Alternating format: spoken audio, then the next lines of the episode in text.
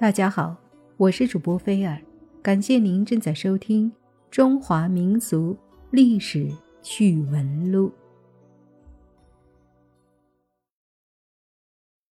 今天我们来说一说万里长城的故事。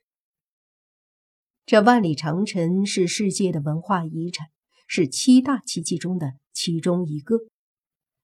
我们的长城建筑于两千多年前的春秋战国时期。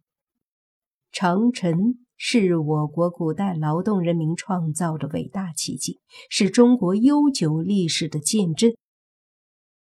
长城始建于周朝，周幽王烽火戏诸侯是最早的关于长城的典故。那么，周幽王之后？这长城还有多少传说呢？我们来听一听。长城呢，是中国古代一项极为雄伟的防御建筑工程。根据历史记载，从战国以来，有二十多个诸侯国家和封建王朝修筑过长城，其中秦、汉、明三个朝代，他们所修长城的长度超过了一万里。如果把各个朝代修筑的长城加起来，大约有十万里以上。万里长城的名称始于秦朝，从秦始皇三十三年，也就是公元前二百一十四年，派蒙恬伐匈奴开始，到始皇死后，秦二世赐蒙恬扶苏死的时候，也就是公元前二百一十年。为止，共用了五年时间来铸建。之后，汉代、明朝都继续的在修建长城。长城的修建历史呢，很多人都是知道的。那我们今天来说一说有关于它的传说。孟姜女，大家都知道吧？孟姜女哭长城，这个故事发生在很久很久以前。那时，秦始皇正征发八十万民工修筑万里长城，官府到处抓人，被抓去的人不分白天黑夜的修长城，不知道累死了多少人。苏州有个书生叫范喜良，为了逃避官府的追捕，他不得不四处躲藏。有一天，他逃到了孟家花园，无意中遇到了。孟姜女，孟姜女是一个冰雪聪明的姑娘，她和父母一起把范喜良藏了起来。两位老人很喜欢范喜良，就把孟姜女许配给他做了妻子。可是新婚不到三天，范喜良就被公差抓去修长城了。孟姜女哭得像个泪人似的，苦苦地等着丈夫回来。半年过去了。关于范喜良一点消息都没有。这时已经是深秋季节，北风四起，芦花泛白，天气一天比一天冷。孟姜女想起丈夫远在北方修长城，一定十分寒冷，就亲手缝制了寒衣，启程上路，下定决心要到万里长城去寻找她的夫君。一路上。孟姜女不知经历了多少艰难，吃了多少苦，才来到了长城脚下。谁知修长城的民工告诉她，范喜良已经死了，尸骨被填进了城墙里。听到这个令人心碎的消息，孟姜女只觉得天昏地暗，一下子昏倒在地。醒来后，她伤心地痛哭起来，哭得天愁地惨，日月无光。不知道哭了多久，忽然听得天摇地动般的一声巨响，长城崩塌了几十里，露出了数不清的尸骨。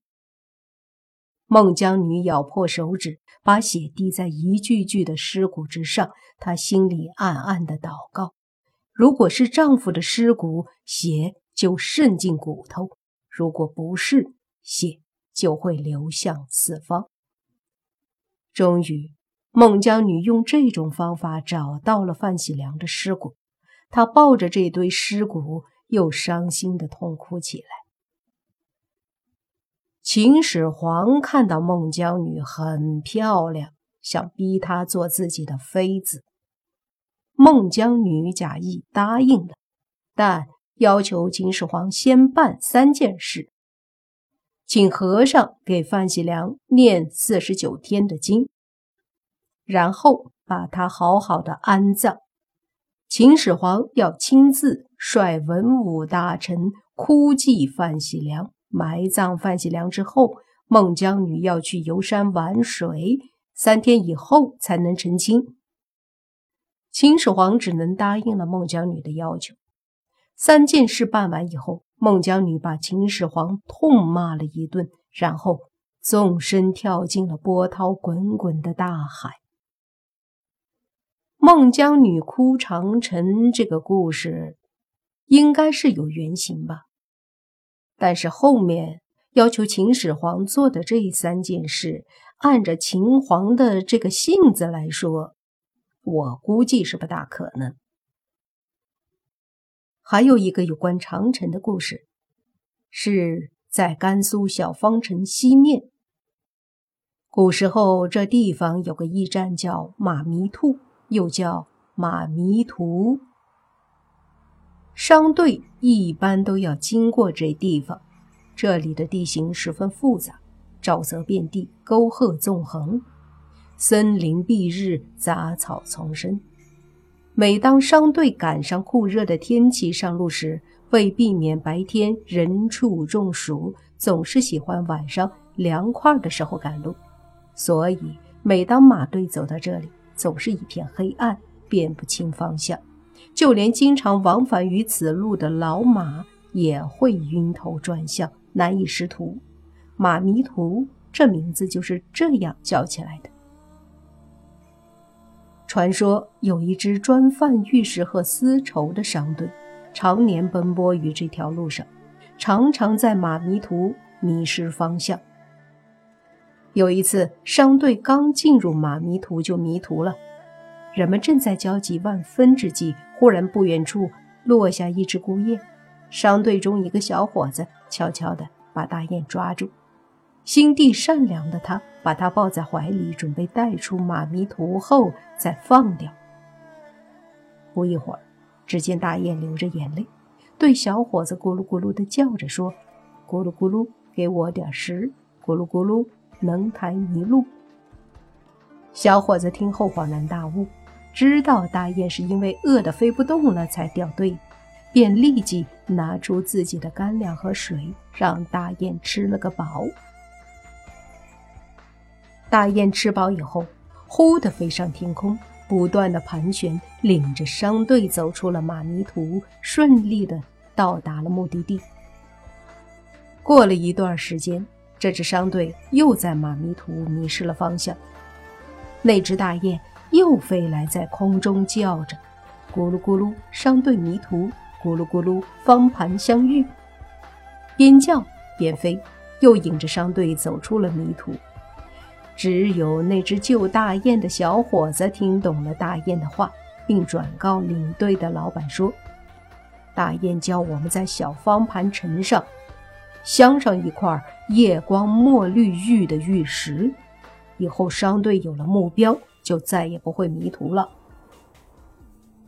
老板听了，心里一盘算，一块夜光墨绿玉得价值几千两银子，舍不得，就没答应。没想到，下一次商队又在马迷途迷了路，好几天找不到水源，骆驼都渴得喘着粗气儿，人人都是嘴干舌燥。口渴得寸步难行，生命危在旦夕。正在这时，那只大雁又飞来了，并在上空叫着：“商队迷途，方盘相遇，不舍墨玉，绝不引路。”这大雁也是成精了。小伙子听完，急忙转告给老板，老板就慌了手脚，忙问小伙子到底应该怎么办才好。小伙子说。你赶快跪下，向大雁起誓，一定相遇，绝不食言。老板马上照小伙子说的，跪下向大雁起誓。大雁听后，在空中旋转片刻，把商队又一次引出了马迷途。商队得救了。到达了小方盘城后，老板再也不敢爱财了，立刻挑了一块最大最好的夜光墨绿玉，镶在关楼的顶端。每当夜幕降临之际，这块玉便发出耀眼的光芒。方圆数十里之外看得清清楚楚，过往的商队有了目标，再也不迷路了。从此，小方盘城就改名玉门关。其实，玉门关是汉武帝时所建，因为这里是古代我国通往西域的重要交通要道，从西域输入和田玉石，就是从此入关。还有一个传说是这样的：当年戚继光任蓟镇总兵官，在谭纶的指使下，亲自规划和督造了金山岭长城。这段长城位于河北省滦平县境内。这一段长城呢，结构比较独特，城墙是用巨大的条石为基础，以砖包砌而成。金山岭长城东端高入云端的老虎山上有一座望京楼，坐落在一千米高的山顶上。楼的两侧是悬崖峭壁，人只能从石缝中攀登而上。据说当年修筑的时候，为了运条石，死伤了许多人，但条石还是运不上去。这事儿感动了玉皇大帝。立刻派他的外甥二郎神去运石。当晚，二郎神来到老虎山下，见到成堆的条石堆放在那儿，随即将他的神刀一晃，立刻变成了赶山鞭。他手挥赶山鞭向条石上抽打，同时喊声“变”，那一块块条石马上变成了一只只大山羊，直奔山顶。到了山顶后，他数了数，不多也不少，正好够用。恰逢此时，一个士兵出来小解，忽见二郎神赶羊，惊叫一声往回跑。二郎神听到有人喊叫，也吃了一惊，将几十块条石踢下山去，落在东面的山坳里。二郎神随即腾身上天。就这样。修望京楼的条石就缺了几十块。现在登上望京楼时，会看到楼底十二层奠基条石中有五层是碎石块垒砌的，而那些被二郎神踢下山去的条石仍然堆放在山坳里。当地人称此山坳为条石坳。这。便是有关长城的故事。